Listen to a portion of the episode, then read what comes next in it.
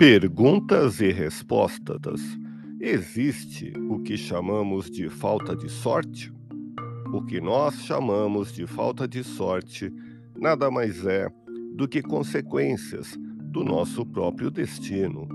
Todos nós temos a grande sorte que Deus nos deu de vivermos e nos desenvolvermos nas atividades terrenas para que o nosso espírito se aprimore e se prepare com vistas não só às reencarnações mais felizes no futuro, e principalmente a uma vida espiritual feliz, que é o mais importante. A vida material é passageira, é efêmera, como nós sabemos. Ela passa muito rápida.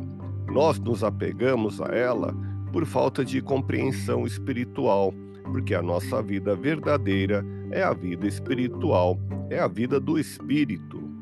Deus nos concede as existências passageiras da terra para que, através das coisas mínimas, possamos conquistar as coisas máximas.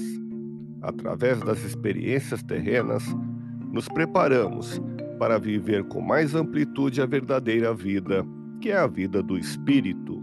Em qualquer circunstância da vida humana, o que nós temos é sempre uma consequência de determinação anterior, de acordo com as provas que escolhemos. Nós, como espíritos, vivendo na vida espiritual, compreendendo, portanto, uma vida maior, vemos ali por nós mesmos o que está nos faltando na nossa evolução para nós atingirmos um plano mais favorável para podermos subir um degrau na nossa escada evolutiva.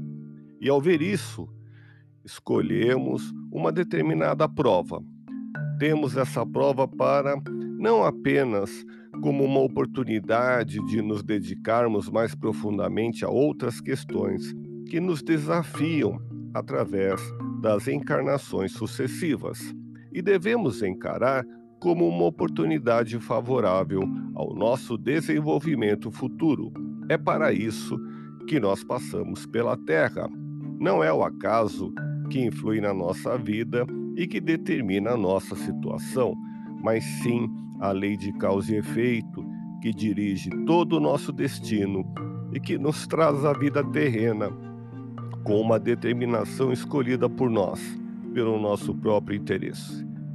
Porque na realidade, essa aprovação vai resolver os problemas profundos do nosso espírito, que nós, no momento presente aqui na Terra, não somos capazes de ver, mas que quando estamos em estado de espírito, na vida espiritual, enxergamos de maneira perfeita e clara. Quer saber mais? Ouça podcast Espiritismo. Agradeço sua audiência, fique na paz do Cristo e até o próximo episódio.